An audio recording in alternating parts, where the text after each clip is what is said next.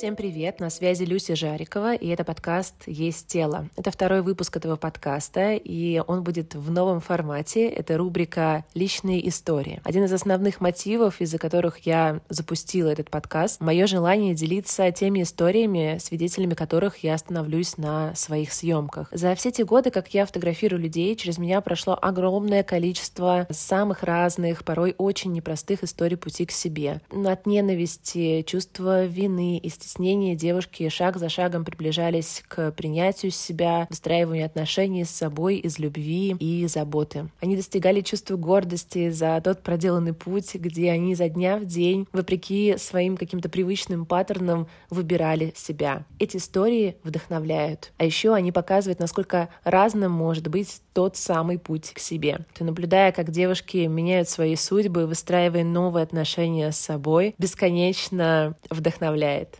Поэтому в подкасте «Есть тело», помимо интервью с разными экспертами, чья деятельность так или иначе касается выстраивания отношений с собой, со своим телом, будет рубрика «Личные истории», в которых девушки рассказывают, а может быть и не только девушки, посмотрим, почему они приняли решение выстраивать отношения с собой, своим телом, и то, как они это делают, как они реализуют свое желание становиться ближе к себе. Первой героиней рубрики «Личная история» стала Катя Трофимова, основательница проекта «Постматушка», ссылка на который вы найдете в описании к этому выпуску. В своем проекте Катя обращает внимание на проблемы и трудности, с которыми сталкиваются современные мамы. Она очень честно и открыто через призму собственного опыта она пишет о воспитании четверых детей, поиске своего места в жизни и э, времени на бережное отношение к себе. А как профессиональный повар она щедро делится быстрыми и здоровыми рецептами блюд, способным накормить всю семью. Супер ценно для меня, потому что лично я вообще ненавижу готовить, но все рецепты Кати настолько простые, что даже я с этим справляюсь. Я э, точно должна предупредить, э, Катина история может оказаться местами триггерящей. Мы очень много э, в этом выпуске говорили про еду, про отношения с едой. И, пожалуйста, если вы чувствуете сейчас, что у вас есть э, какой-то эмоциональный отклик на эту тему, то, возможно, вам стоит повременить с прослушиванием этого выпуска, выпуска. Пожалуйста, будьте к себе бережными, позаботьтесь о себе. Но если вы а, готовы слушать сейчас про еду и про такое разное отношение к ней, а, может вас а, только вдохновить. Личная история Кати длинное время была посвящена именно постоянной борьбе с лишним весом, но к 30 годам ей наконец удалось достигнуть э, заветной цифры на весах. Она решила закрепить результат, к которому так долго шла, и вписалась в практику самоотношения. Потрогайте, погладьте себя, да вы издеваетесь, что ли, надо мной? Так мы с Катей и познакомились. Оказалось, заветные цифры на весах — это не гарант любви к себе, и задания в практике самоотношения быстро подсветили этот момент. Впрочем, давайте я не буду забегать вперед, все по порядку. Думаю, что Катя намного интереснее расскажет свою историю вам сама в новом выпуске подкаст «Есть тело». Катя, насколько мы знакомы уже? Пару лет, наверное. Да, это был январь перед пандемией до пандемийного времени мы с тобой знакомы. Январь 2020 года. Я с Катей познакомилась, э, ну, можно сказать, через свою профессиональную стезю. Катя приходила на практику самоотношения, да, и потом приходила на съемки. В общем-то, с тех пор э, мы как-то с ней э, сдружились и э, общаемся. Я знаю ее историю и хотела бы, чтобы ее историю узнало большее число людей, большее число девушек и женщин, потому что мне кажется, что у тебя интересный, важный путь, которую ты прошла за то время, даже вот как мы с тобой знакомы, это вроде бы срок небольшой, но как будто ты вот эту пятилетку за два года просто пробежала семимильными шагами. Да, да, есть такое ощущение, но на самом деле оно обманчиво, потому что была подготовительная работа, было все-таки три года до, и твой курс послужил очень важным толчком, таким катализатором, который от теории направил меня на практику, хотя мне казалось к тому моменту, что я уже все умею, все могу, все осознаю. Я была в отличной форме, я сильно похудела, и мне казалось, что твой практикум, твой курс — это будет просто наслаждением и таким подарком себе за проделанную работу. Я не знаю, вот, кстати, как раз вот твой путь до. Мы его как-то касались несколько раз. Я тебя прошу как раз рассказать о истории того, какую бы точку отправную ты бы назвала. Ты вот говоришь там за три года до курса. Что бы это было? Помню, была история, что ты худела, стремилась к какой-то форме. Можешь ли сейчас немножко рассказать об этом, как, наверное, все началось? В какой момент вдруг,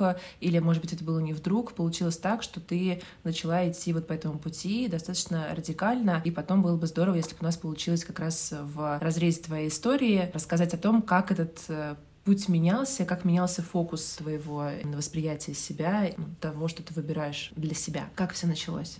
Ну, я, наверное, дам небольшую вообще предысторию, почему возникло желание похудеть или соответствовать стандарту, или быть в какой-то определенной форме. Сколько я себя помню, мне всегда говорили, что надо похудеть. Я не преувеличиваю, в пять лет я ходила на секцию художественной гимнастики. Мне очень нравился этот вид спорта, но дело в том, что моя конституция, она не предполагает. Мое тело не создано для художественной гимнастики, возможно, для спортивной, потому что я невысокого роста. Я не была в теле, но у меня даже это сложно сказать. В общем, я не склонна к худобе. Действительно, есть такая смешная фотография из детства, где девочки, а, мы все висим на стенке, растягиваемся, и девчонки, вот правда, тоненькие тростинки, и я, ну, просто просто обычный ребенок. Вот я, я бы так это назвала. А самое обычное тело. Сейчас, когда девочек приводят на отбор в художественную школу, смотрят их родителей, смотрят их генетику, и сейчас, слава богу, наверное, уже отсеивают э, девочек, чтобы их не травмировать, потому что для меня это была травма. Про меня всегда говорили так. Катя очень трудолюбивая, но надо похудеть. Мне было 5-6 лет, я, мне кажется, у меня в принципе не было понятия о том, что бывают люди толстые, а бывают люди худые, и что если ты толстый, что с тобой что-то не так. Но для моей мамы это было очень важно, для тренера это было важно, потому что это позволяло, позволяло мне, наверное, достичь какие-то результаты, а для моей мамы это было важно, потому что дочка соответствовала или не соответствовала стандарту. И вот сам факт занятия гимнастикой это был тоже какой-то стандарт правильная дочка занимается правильным видом спорта, художественной гимнастикой. Это не ты выбирала вид спорта, это было мамино желание? Да, совершенно верно. Угу. Мы на тот момент, я родилась, и мы, я жила в Самаре, а там не такой большой выбор секций, и художественная гимнастика была классикой. Девочки идут на художественную гимнастику. Совершенно верно. Мальчики на футбол, угу. девочки в художественную гимнастику не могу сказать, что я всегда любила поесть. Но когда тебе постоянно говорят, тебе надо похудеть, не ешь это, не ешь то, запретный плод всегда очень сладок. Конечно, я приезжала к бабушке, и я ела эти пирожки как не в себя, потому что знаю, что приеду, вернусь обратно домой, мне это все обрубит. И вот здесь заложилось мое уже пищевое поведение, которое было со мной очень долгие годы, уже будучи взрослой, я ела втихаря. Я mm-hmm. могла находиться одна дома, я могла уже есть спокойно при других людях, меня никто не осуждал, но вот это ощущение я ем втихаря. Наверное, мой путь начался, когда я осознала, что лишний вес — это показатель показатель моих психологических проблем, что лишний вес, вопреки убеждениям и расхожему мнению, это не лень, это не какая-то распущенность, это, во-первых, нарушенное пищевое поведение, и, во-вторых, эмоциональное заедание. Для меня способ успокоиться, способ найти какое-то заземление, способ чем-то себя наполнить, потому что я жила в очень абьюзивной семье, у нас очень были тяжелые отношения и между родителями, и у меня конкретно с моими родителями. И Всю свою жизнь у меня был лишний вес. Всю свою жизнь я худела разными способами, на силе воли, конечно же, срывалась, конечно же, наедала обратно, винила себя, и вот этот цикл он повторялся снова и снова. Первая мысль появилась у меня, когда я уехала учиться в Англию, мне было очень плохо, я очень сильно нервничала, и мне прописали антидепрессанты. И на фоне приема антидепрессантов я начала худеть. Непроизвольно. Мне просто не хотелось есть. То есть ты начала худеть, потому что ты перестала э, заедать. Совершенно верно. Я тогда это не воспринимала, и очень часто люди отмечают, что действительно антидепрессанты у них есть такой побочный эффект. Но мне было 16, мне казалось, что год приема антидепрессантов это более чем достаточно, и бросив их, буквально через два месяца я снова начала есть как не в себя. Дальше еще было несколько таких мучительных лет набора веса, сбрасывания веса.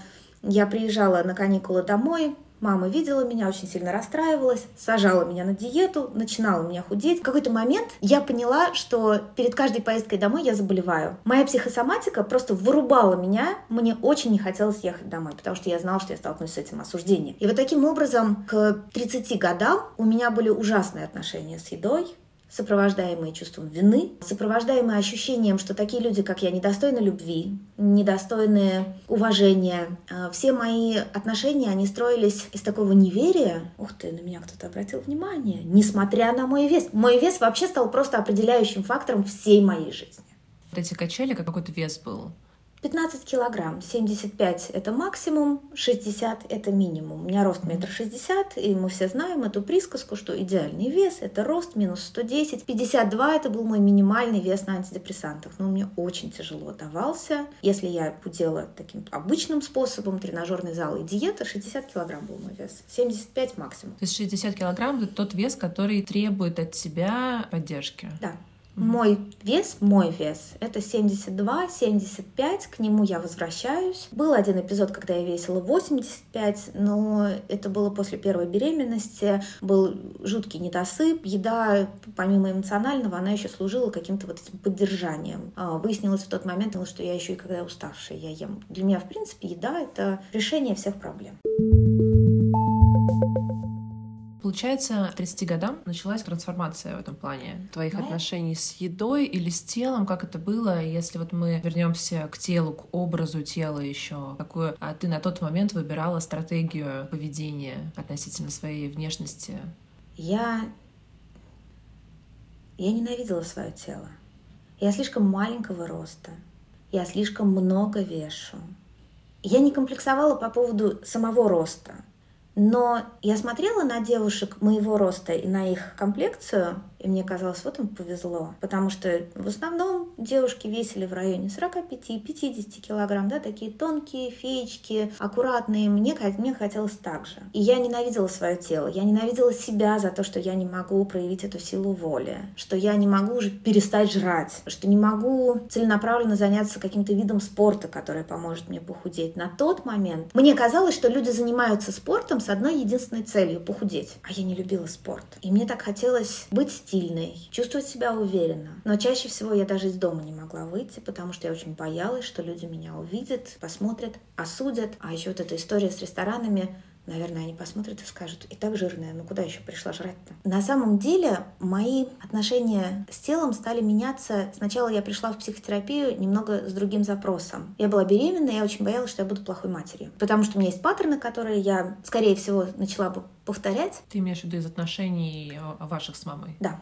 Да, да, мы уже жили с пасынками, и я видела, как эти моменты у меня вылезают. И я чувствовала бессилие, потому что я не могла их контролировать. И я пришла к психотерапевту вот с этим запросом, как изменить эти паттерны. Но понятно, что в процессе работы мы не могли не коснуться веса. Для меня это был всегда краеугольный камень. Я всегда пыталась себя найти выход из этой ситуации. И помня о том, как работали антидепрессанты, я подумала, что психотерапия — это отличный способ разобраться сначала с весом. Сначала была очень простая идея «я хочу похудеть». И действительно, прорабатывая свое эмоциональное состояние, я снова пришла к этому, только уже без таблеток, уже более осознанно, более в какой-то долгосрочной перспективе. И психотерапия дала мне эту возможность. Я спрашивала себя, ты точно хочешь есть? Или ты устала? Или тебе тяжело сейчас? Может быть, ты поругалась с мужем? Может быть, ребенок сегодня всю ночь не спал? Почему? И когда я стала эти моменты отлавливать, я поняла, что я могу себя как-то по-другому поддержать. Поссорилась с мужем, мужем с кем-то, например, это обсудила, получила поддержку.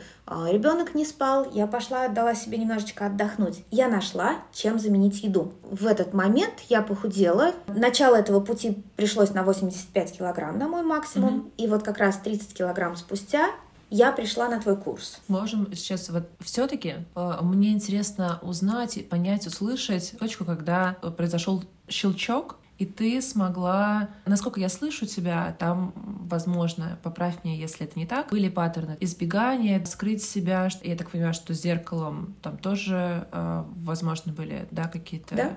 истории. Но в какой момент произошел щелчок, что ты повернулась наконец-то к себе? Это когда ты стала переживать за ребенка, который сейчас э, родился у тебя, или как? Как это произошло, вот этот момент, когда ты все-таки повернулась и, и перестала убегать оттуда? Я с большим уважением отношусь к людям, которые говорят, я похудела ради ребенка. Я так сделать не могла. Более того, мое тело очень сильное и очень выносливое. Во время беременности забеременела я, я весила 75 килограмм. Во время беременности я набрала 20 килограмм. Беременность прошла отлично. Я работала до последнего, я ушла в декрет за две недели. Роды прошли легко. Я была очень благодарна своему телу. И проблем конкретно с моим телом не было. Если говорить объективно, когда очень часто говорят, лишний вес – это проблема со здоровьем. У меня их не было. Я в каких-то отношениях крепче, чем мой муж-спортсмен. Я хотела похудеть исключительно, чтобы соответствовать стандартам, потому что у меня была идея, что только худые люди достойны успеха, любви, уважения. А мне этого хотелось. Мне очень хотелось быть успешной в общепринятом понимании. Почему вот в том этапе ты вдруг это начинаешь делать? Потому что я прихожу к пониманию, что отношения, в которых я состою, это ровно те же самые отношения, которые были у меня с мамой. Маме я не смогла доказать, что я молодец, я достойна любви. И в психотерапии был очень болезненный момент, когда я отпустила это желание. Но был муж, и на тот момент я решила, что я хочу попытаться доказать ему, что я достойна любви. Это был один из способов. Причем наши отношения очень непростые. К сожалению, в этих отношениях он почувствовал, что он может мне сказать, что это одна из причин, по которой он не относится ко мне так тепло, как мне бы хотелось. Что в итоге, конечно, оказалось неверным, я всю жизнь маме доказывала, что я достойна любви учебой. Я отлично училась, я поступила э, в очень престижные школы в Англии самостоятельно, я закончила их с отличием. И каждый раз, когда я приходила к маме, мама мне говорила, ну и что? Красный диплом в университете тоже не помог. И сюрприз-сюрприз, с мужем это тоже не сработало. Даже на 30 килограмм меньше любви, понимания и душевности в наших отношениях больше не стало. А, ну, то есть до тот да. момент все-таки, да, это была вот эта внешняя причина для тебя, была твоей такой ведущей мотивацией да. к тому, чтобы повернуться к себе, доказать через вот это вот э, старание, и ты нашла ресурсы в себе э, начать худеть. Я не уверена, что ты говоришь про повернуться к себе. Я не поворачивалась uh-huh. к себе. Я ненавидела себя. Uh-huh. Я не худела, потому что я заботилась о себе. Я худела, потому что я была недостаточно хороша. И момент, когда я повернулась к себе, это был именно твой курс. Я засыпалась буквально на первом или на втором задании. Потрогайте, погладьте себя. Да вы издеваетесь, что ли, надо мной? Хотя я похудела и на 30 да, килограмм. Ты была в идеальной форме. Я условной. в идеальной форме. Я так мало не весила, я была, по-моему, 58. Это был для меня абсолютный минимум, который я когда-либо достигала в долгосрок, не на каких-то диетах. Я потом долго держала этот вес, и для меня это было таким шоком. Мне казалось, я свое тело люблю, правда. Только не надо на него смотреть в зеркало и трогать, пожалуйста, тоже не надо. Но я молодец, я галочку себе поставила. И вот как раз курс стал для меня пониманием, что можно очень сильно похудеть или очень сильно поправиться. И это никак, никак не скажется на твоем отношении к твоему собственному телу. Вообще никак. Здесь Катя говорит про практику самоотношения, которую я придумала для того, чтобы помочь людям больше принимать себя. Я постоянно сталкивалась на съемках э, с тем, что люди имеют огромное количество претензий к своей внешности. И эти претензии, как правило, были совсем необоснованные, не соответствовали действительности тому, что я видела перед собой в реальности. Люди были все прекрасные. Э, мне хотелось придумать для них что-то, что поможет им стать ближе к себе. Я верю в силу маленьких шагов, которые приводят э, к реальным изменениям и собрала практику, которая предлагает вам достаточно простые задания, которые направляют ваше внимание в разные области вашего взаимодействия с самими собой. И э, с точки зрения внешности, с точки зрения того, как вы к себе относитесь, э, какие представления о себе вы имеете. А, в общем, эта практика помогает людям практиковать внимательное отношение к себе и помогает соединить внешнее и внутреннее представление о себе. Ссылку на практику я оставлю в описании к этому выпуску.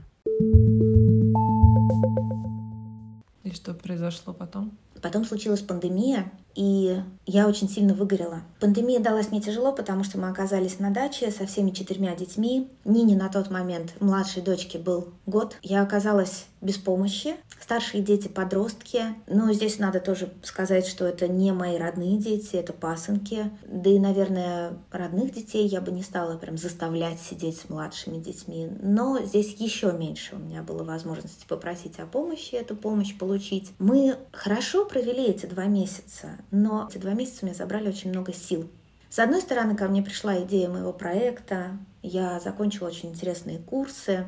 Другой стороны, я была выжата как лимон. Поэтому, когда пандемия закончилась, я уехала с детьми отдыхать в Питер, и я снова... У меня не было сил противостоять своим паттернам. Я отдыхала и ела. Отдыхала и ела, и мне это было в тот момент очень надо. Мне было это важно. Да, я поправилась, но а, это как маска на себя и на ребенка. Мне нужно было надеть в этот момент маску на себя, не думая о лишнем весе. Бог с ним с лишним весом.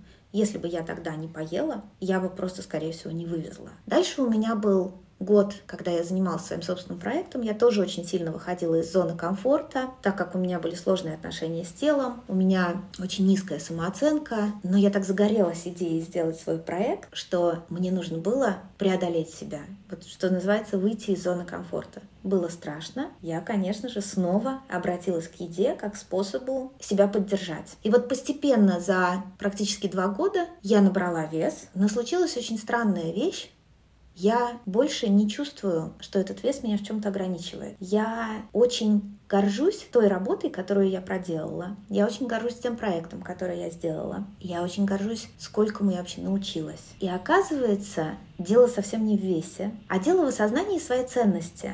Мое тело сейчас меня устраивает. Это первый раз в моей жизни, когда мое тело меня устраивает. В январе я начала заниматься спортом, потому что это приносит мне удовольствие. Это первый раз в жизни, когда я занимаюсь спортом не чтобы похудеть, а потому что это приносит мне удовольствие. У меня абсолютно нет цели посредством спорта похудеть. И я пока нащупываю это новое состояние, оно очень странное, и мне недавно написали в директ, говорят, слушай, Катя, ты спортом занимаешься, вот классный марафон по жиросжиганию. И я написала человеку, что большое спасибо, но я не хочу худеть. Мне комфортно.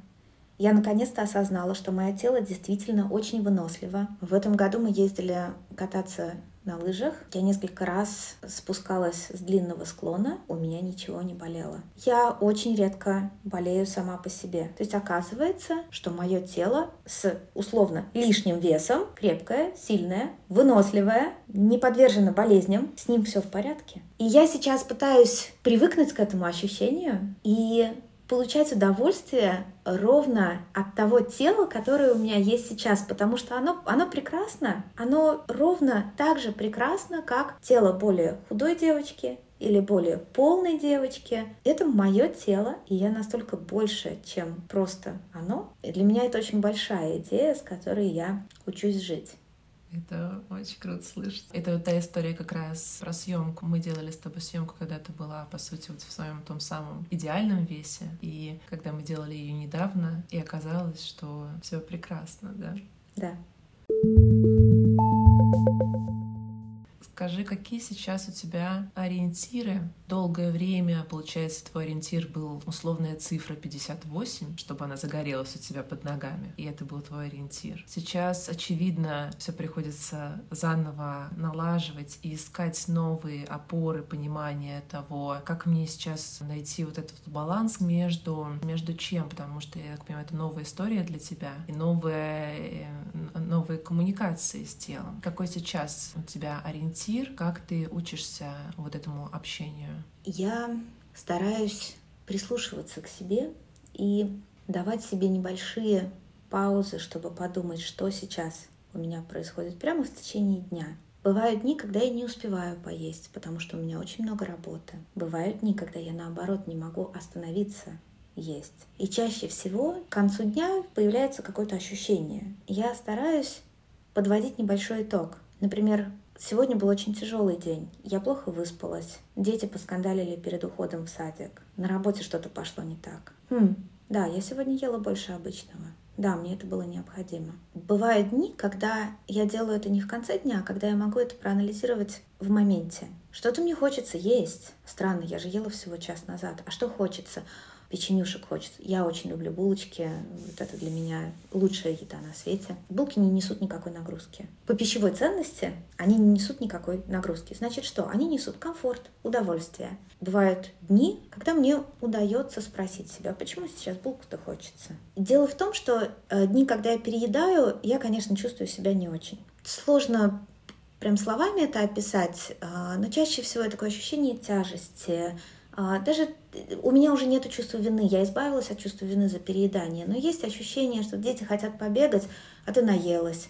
И тебе не хочется, и очень тяжело. Или уснуть очень тяжело, потому что ты наелся вечером и не можешь уже дальше, да, организм переваривает еду. Или с утра очень тяжело вставать. Вот это, вот это, наверное, самое неприятное чувство, когда ты переедаешь на ночь, и ты утром встаешь без чувства голода. А мне нравится чувство голода, оно достаточно приятное в каких-то разумных объемах. Оно тебе подсказывает, это как будто разговор с телом, и если ты начинаешь переедать, то этот разговор, он нарушается. Я пытаюсь понять, вот если я хочу услышать свой голос, может быть, сейчас не стоит есть эту булку, может быть, сейчас, может быть, подождать, например, булку отлично съесть с утра. Это прекрасная еда, она мало того, что доставляет удовольствие, в течение дня она прекрасно там расходуется на повседневные дела. Очень-очень такая тонкая настройка, я против того, чтобы демонизировать какие-то продукты. Я не люблю считать калории. Мне просто нравится, вот действительно, я хочу, я люблю булки. Я не буду от них отказываться. Я буду их есть с утра, потому что это классно, это вкусно. Почему нет? К вечеру я не хочу чувствовать летаргию, я не хочу чувствовать усталость.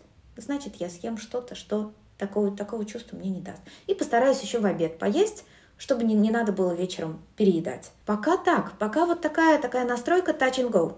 Сегодня я поела так, угу. мне хорошо. Ладно, завтра. О, сегодня нет, вот вот не получилось, потому что тяжелый был день. Хорошо, тоже сделала себе какую-то заметку. И вот, вот так на, на ежедневной основе выстраивания, я думаю, с нуля.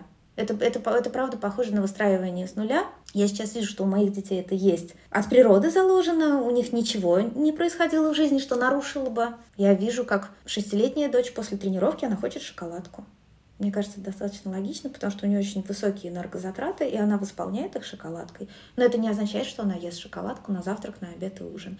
И я учусь вот такому же бережному отношению мое тело очень хорошо транслирует, что оно хочет в моменте. И я стараюсь по возможности при прислушиваться к нему. Тогда как появился спорт? Что его раньше не было, и это было что-то, что тебе неприятно, а сейчас это появилось как-то само собой. А от головы или от тела пошло, как ты думаешь? А... Как ты чувствуешь? Есть виды спорта, которые мне очень нравятся.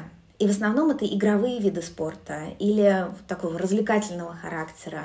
Беговые лыжи, сноуборд, бадминтон, теннис. Для всех для них нужна выносливость. У меня ее нет. Я подумала, что будет классно добавить в свою жизнь спорт, который бы позволил мне потом заниматься вот теми видами спорта, которые приносят мне удовольствие. И у меня есть цель. Я очень хочу просто пойти в лес, побегать на беговых лыжах. Я попробовала это в этом году. Оказалось, что очень весело, но для меня на данный момент очень сложно. Мне хочется просто немножечко поддержать себя, дать себе возможность насладиться этим видом спорта. То есть для тебя сейчас вот эти занятия такой рациональный шаг к тому, что тебе хочется впустить в свою жизнь какие-то вот эти другие виды спорта, которые сейчас для тебя пока сложно для того, чтобы оставаться там постоянно. Да. Но так почему захотелось их впустить? А если откатим еще вот туда, почему вдруг он вообще появился? Как ты думаешь? Или чувствуешь, опять буду себя поправлять? Потому что пришла вера в себя ушло это стремление к идеалу, что только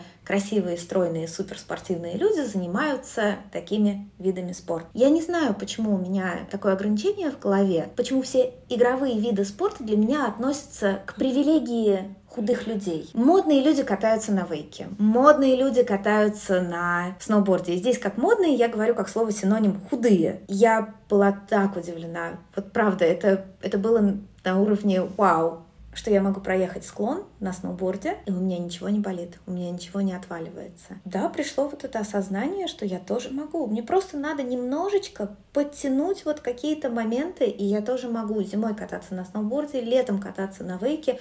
Но ничего, что я похожа на тюленя в красивом облегающем костюме. Да пофиг, мне весело. Мне весело, мне классно. Я не хочу себя ограничивать просто потому, что кто-то когда-то сказал, что лишний вес — это какая-то проказа, я устала, я устала в этом жить, я хочу прожить свою жизнь, пока у меня есть такая возможность, весело.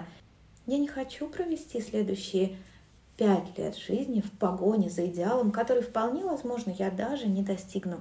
Я хочу жить здесь и сейчас, вот в этом своем теле, которое у меня есть. Как ты думаешь, это возможно, только с возрастом, возможно, только с опытом отвержения. Вот как э, девчонкам, которым сейчас там по 20 лет. И я встречаю это постоянно на своих съемках. Это классическая статистика, так же, как вот если у тебя кучерявые волосы, ты их будешь выпрямлять, и если у тебя прямые, ты их будешь э, завивать постоянно, все пережигать. В общем, главное пережечь свои родные природные. И также девчонки, которые, а, я все время привожу пример, прям Моники Белучи, они хотят быть Кейт Моссами а, абсолютными, и также девочка, которая там Кейт Мосс, она хочет быть Моникой Белучи, где мои формы. И я это наблюдаю перманентно у всех. Действительно, с каким-то опытом, как ты сейчас делишься, я устала, да, я больше я хочу просто пожить и у тебя прекрасное тело, у тебя прекрасные формы. Тоже вот этот вопрос лишнего веса, все это в голове, какой-то тот другой идеал, который мы не можем достичь. Вот могут ли девчонки 20 лет, 19, не знаю, могут ли они к этому сразу прийти, понять, или это все-таки действительно нужно набить те самые шишки, те самые диеты, только тогда, прожив это все, в какой-то момент э, ты сможешь повернуться к себе. Вот как раз тот, тот самый момент, когда ты понимаешь, что ну вообще-то я супер. И, возможно, еще через годик или через пару лет ты даже не будешь называть себя тюленем.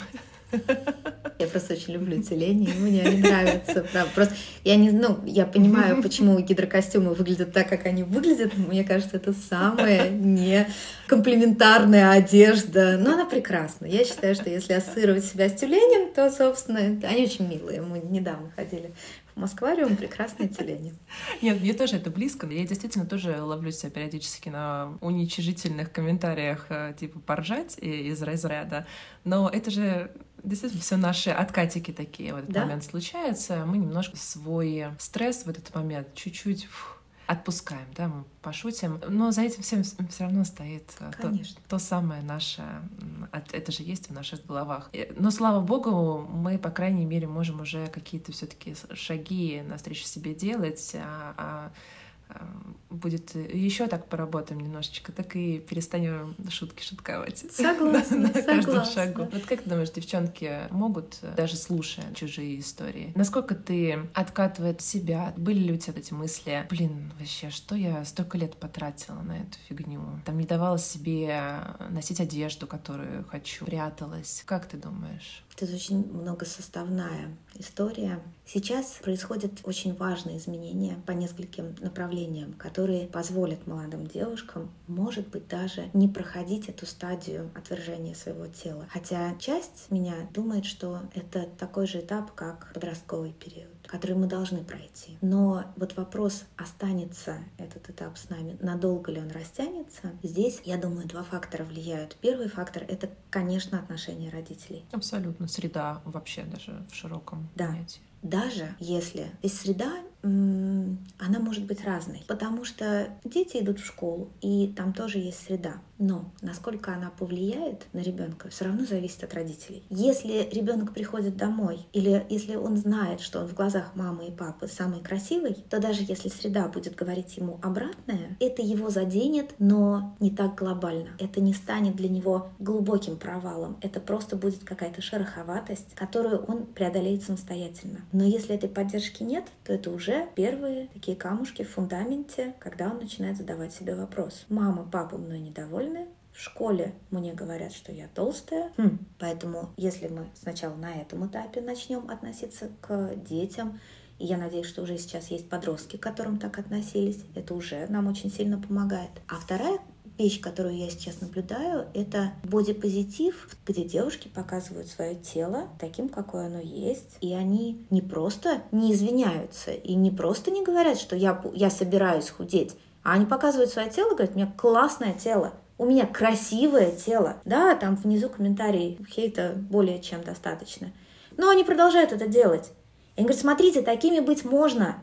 Можно быть красивыми, счастливыми, успешными, вот в таком весе, который у меня. И это тоже важно. И я считаю, что вот эти два фактора вместе, они дадут нам в скором времени более, не то чтобы счастливых подростков, а вот этих молодых девушек, которые по-другому воспринимают свое тело. Насколько вообще можно избежать вот этого отвержения, я не уверена. Потому что, как я сказала, мне кажется, это какой-то этап такой же, как подростковое взросление, когда ты сепарируешься от родителей, когда твой характер меняется, но очень-очень много делается для того, чтобы действительно девушки стали задумываться о своем отношении, об отношении к телу. Я не думаю, что можно вот так поменять отношение к телу, просто послушав подкаст. Но можно, послушав подкаст, задать себе вопрос, а как я отношусь к своему телу? Я его люблю или нет? А почему я не люблю? Может быть, они как-то по-другому на себя взглянут и послушают, вот оценят вот эту идею, которую мне бы очень хотелось, чтобы люди услышали, что даже похудев на 30 килограмм, даже в идеальном весе можно ненавидеть свое тело. Потому что у нас очень очень популярна эта идея, что я похудею и стану счастливой.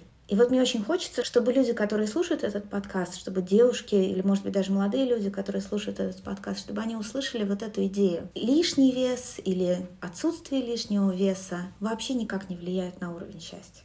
Счастье, оно про другое, для каждого про что-то свое. Поэтому, если вам кажется, что вы несчастны, потому что у вас есть лишний вес, может быть, это не так. Может быть, я сейчас стараюсь очень аккуратно говорить, потому что это мой личный опыт. Возможно, у кого-то действительно счастье зависит от количества килограмм. Но я бы хотела сказать, что не надо откладывать свою жизнь, не надо связывать счастье, не надо, вообще не надо привязываться к весу. Вес он сам по себе. Если вас не устраивает лишний вес, пожалуйста, живите свою жизнь на полную катушку и параллельно корректируйте питание, если для вас это действительно важно. Если не важно, просто живите свою жизнь. Попробуйте, дайте себе шанс вот ровно в этом весе прожить свою жизнь такой, какая она есть. знаешь, ты сейчас часто за это интервью говоришь э, словосочетание «лишний вес». Оно мне знакомо мамы, но она относительно себя часто употребляла это словосочетание. Я по инерции общалась с нутрициологом и что-то говорю, ну вот у меня сейчас лишние, кажется, килограмма 4, мне бы вот, я чувствую, хочется их убрать. Но это тоже, вот знаешь, история не то, что я хочу похудеть, а я чувствую объективно, что я вот чуть бы вот это убрала убрала, мне бы стало чуть полегче, э, как будто бы это вот тоже действительно сложный момент о том, как я договариваюсь со своим телом, как я его слышу. Я с ним чувствую сейчас так, скажем так. Это мне очень хорошо, быстро поправила говорит, а почему вы решили, что это лишние килограммы? Вот это понятие лишний вес. Что значит лишний вес? Значит, это те 4 килограмма, которые мне сейчас нужны для того, чтобы вывозить что-то то, что мне нужно вывести. Да. Вот это тоже идея. Она мне просто фразу сказала, говорит, с чего вы решили, что они лишние. Я улыбнулась, я ее сразу поняла. Я поняла, что здесь это, это мамины слова сейчас во мне. Просто я ее повторяю, потому что я на протяжении детства все время слышала от нее, но относительно самой себя, опять же, да, она это говорила. И я по инерции это повторяю. Я понимаю, что действительно они не лишние. У меня есть сейчас какие-то задачи, а, я их как-то реализовываю, и вот я их могу реализовывать вот с этими килограммами, которые может быть, я уже сама ощущаю, тело дает мне сигналы, что с ними тяжелее, но с ними и легче одновременно. Так же, как и ты делилась сейчас историей, когда вы уехали в Питер, и ты подотпустила, и в этот момент э, ты это воспринимала как маску на себя. Почему я тебя спрашивала как раз, какие для тебя сейчас ориентиры? Мне кажется, это очень важно, когда они меняются, научиться чувствовать свое тело, слышать. Для удобства говорения мы, конечно, разделяем что есть я, есть тело, но в целом-то это все едино. И здесь э, вот это научиться слушать себя, и как ты поделила, что ты делаешь это заново, по сути, это узнавать себя. И, конечно, это происходит только тогда, когда ты поворачиваешься к себе, когда у тебя не мифическая вот эта цифра какая-то, которая тебе дана внешне, ну откуда ты ее увидела, или тот же образ э, там Кейт Мосс, это какой-то внешний абсолютно мотив, и ты вдруг понимаешь, что а как, э, как я хочу, а как мне комфортно. Твоя история как раз о том, что оказывается комфортно никогда это те самые 57. Оказывается и другая цифра, и ты, там, не знаю, видишь себя, опять же, на фотографиях, и видишь, что кажется вообще все классно, все прекрасно и красиво. Но мне для этого потребовалось очень много смелости. А вот эта смелость смелость сказать, да, я понимаю, что 90% людей считают нормой вот это. А оценят э, ту съемку первую или что ты имеешь в виду? У меня был интересный случай, когда я пришла к остеопату после своей одноклассницы. Я еще была подростком, и вот я, у нас одинаковый рост, она при метре шестьдесят весит 45 килограмм, я весила 55. Я была в том маленьком весе, я была горда собой. Я зашла к остеопату, и он сказал, девушка, 10 килограмм лишнего веса, вы вообще о чем думаете? Сос, сос, сос. Надо заметить, что у моей одноклассницы другое строение тела. Несмотря на то, что одинаковый рост, у нас разная грудная клетка, да, разные характеристики тела.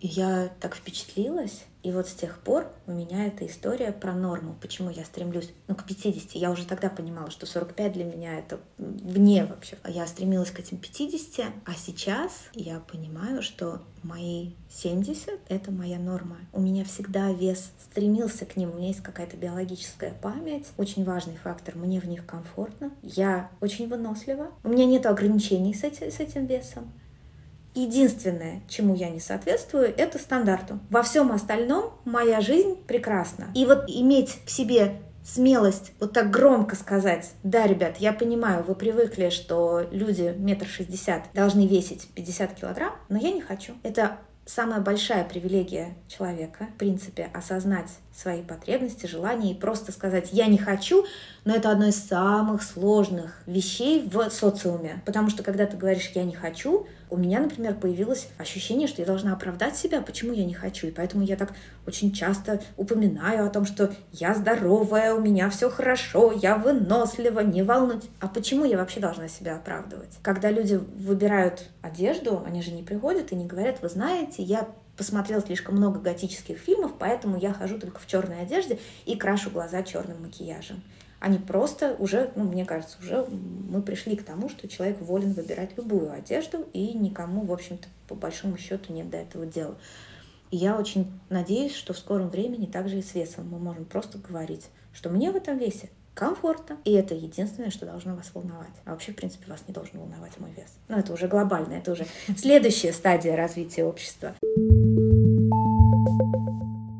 Скажи, если мы возьмем шкалу, такую от 1 до 10, и вот один это будет ненависть к себе, а 10 это будет то самое абсолютное счастье, тотальная любовь. Не знаю, возможно это или нет. Как думаешь, сейчас, на сегодняшний день, в этой шкале где ты? Я на восьмерке.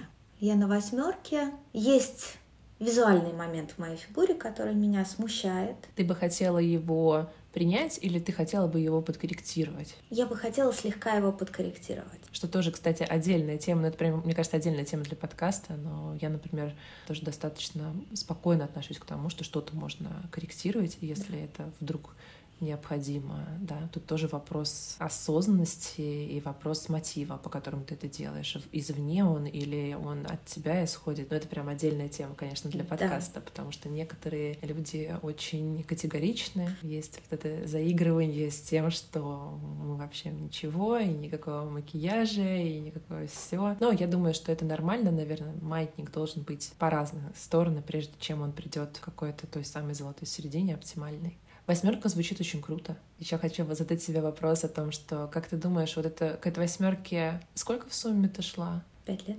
Что бы ты хотела знать на старте, чтобы, быть может, как-то еще повлиять на эти пять лет? Чтобы они там прошли быстрее или чтобы сейчас уже оказаться на десятке? Как бы ты могла повлиять, если бы у нас сейчас такая была машина времени? Никак. Я проделала феноменальную работу. Я удивлена, что я за пять лет добралась до восьмерки, потому что до пяти лет было 30. 30 лет планомерного уничижения и ненависти к себе. Я считаю, что за пять лет проделать такой путь — это круто. Я вообще не думала, что я сюда доберусь. Я думала, что я просто снижу накал вот этой ненависти. О любви вообще не шло речи. Поэтому все, что я делала, все было очень правильно. Путь, который я прошла, он был мне нужен, потому что понятное дело, что я не работала с весом. Чаще всего я даже не работала конкретно с весом. Я решила столько глобальных проблем, что вес просто стал следствием. Поэтому я считаю, что пять лет — это очень хороший результат. Я не могу с тобой спорить даже в этом.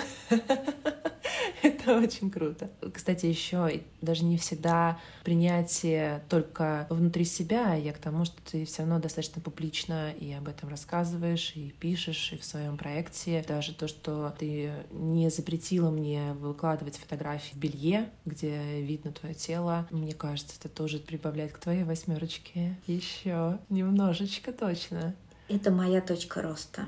Это дается мне непросто. Это тоже мой способ действительно укрепить эту восьмерку, потому что это такое испытание. Я сейчас покажу себя, я сейчас об этом напишу. Раньше я бы сошла с ума от тревоги, потому что сейчас будут меня критиковать. Но все поменялось, и у меня есть надежда, что люди напишут здорово, классно, и это тоже способ укрепиться в мысли, что со мной все так, со мной все нормально. Такой тоже способ уже психотерапии личной. Потому что также на момент, когда я пришла к курсу, мне казалось в моей голове, что у меня все хорошо. Нужно сталкивать свои убеждения с реальностью, чтобы это было не только в твоей голове. А когда я стала рассказывать, я в Фейсбуке показала свои фотографии до и после, и мне написали, ну что-то вы не очень худая. И вот это был тоже такой звоночек, когда я подумала, наверное, нету очень худая. Ну, вернее, я понимала, что такое очень худая, просто это для меня недостижимо. Я думаю, стоп, если я вообще все время буду не очень худая, то, может, можно просто отказаться от этой идеи? Кажется, всем не угодишь. Абсолютно. Всегда будет кто-то худее лучше. Но что ко мне пришло позже, осознание, что чаще всего вес вообще не влияет. Можешь ли ты сейчас поделиться ритуалами, что сейчас ты делаешь для себя? Я впервые, наверное, за долгое время стала пользоваться кремами для тела. Каждый вечер я прикасаюсь к своему телу. Я высыпаюсь. Сон очень важен для меня. Внутри меня есть перфекционист, который говорит, Катя, можно поработать. Ночью дети спят. Можно, можно. Но я его останавливаю, потому что мне нужно высыпаться. Я стараюсь заботиться о себе в плане питания. Готовлю из хороших продуктов. Я не накладываю ограничения на свое питание. Я могу скорректировать объем порции, но не э, демонизирую категории продуктов. Я занимаюсь вокалом, я хожу в психотерапию. И, честно говоря, я проявляюсь в блоге. Для меня это тоже большая история про заботу о себе. Я показываю себя, принимаю добрые слова, принимаю похвалу и комплименты, потому что я это заслужила. Я бы хотела ходить на массажи, но пока это у меня получается крайне редко. Но это тоже один из способов поддержать себя. Шаг за шагом. Да, да. Чем старше дети, тем больше шансов. Правда. Спасибо, что послушали второй выпуск подкаста «Есть тело». Этот выпуск в рубрике «Личные истории», и я буду рада вашим оценкам обратной связи. Пишите ссылки на все проекты и на Катин проект, в том числе вы сможете найти в описании к этому выпуску. И спасибо большое Зу, которая написала джингл моему подкасту, и Вики, которая скомпоновала, придумала такую замечательную обложку. Всем пока-пока и до скорых встреч!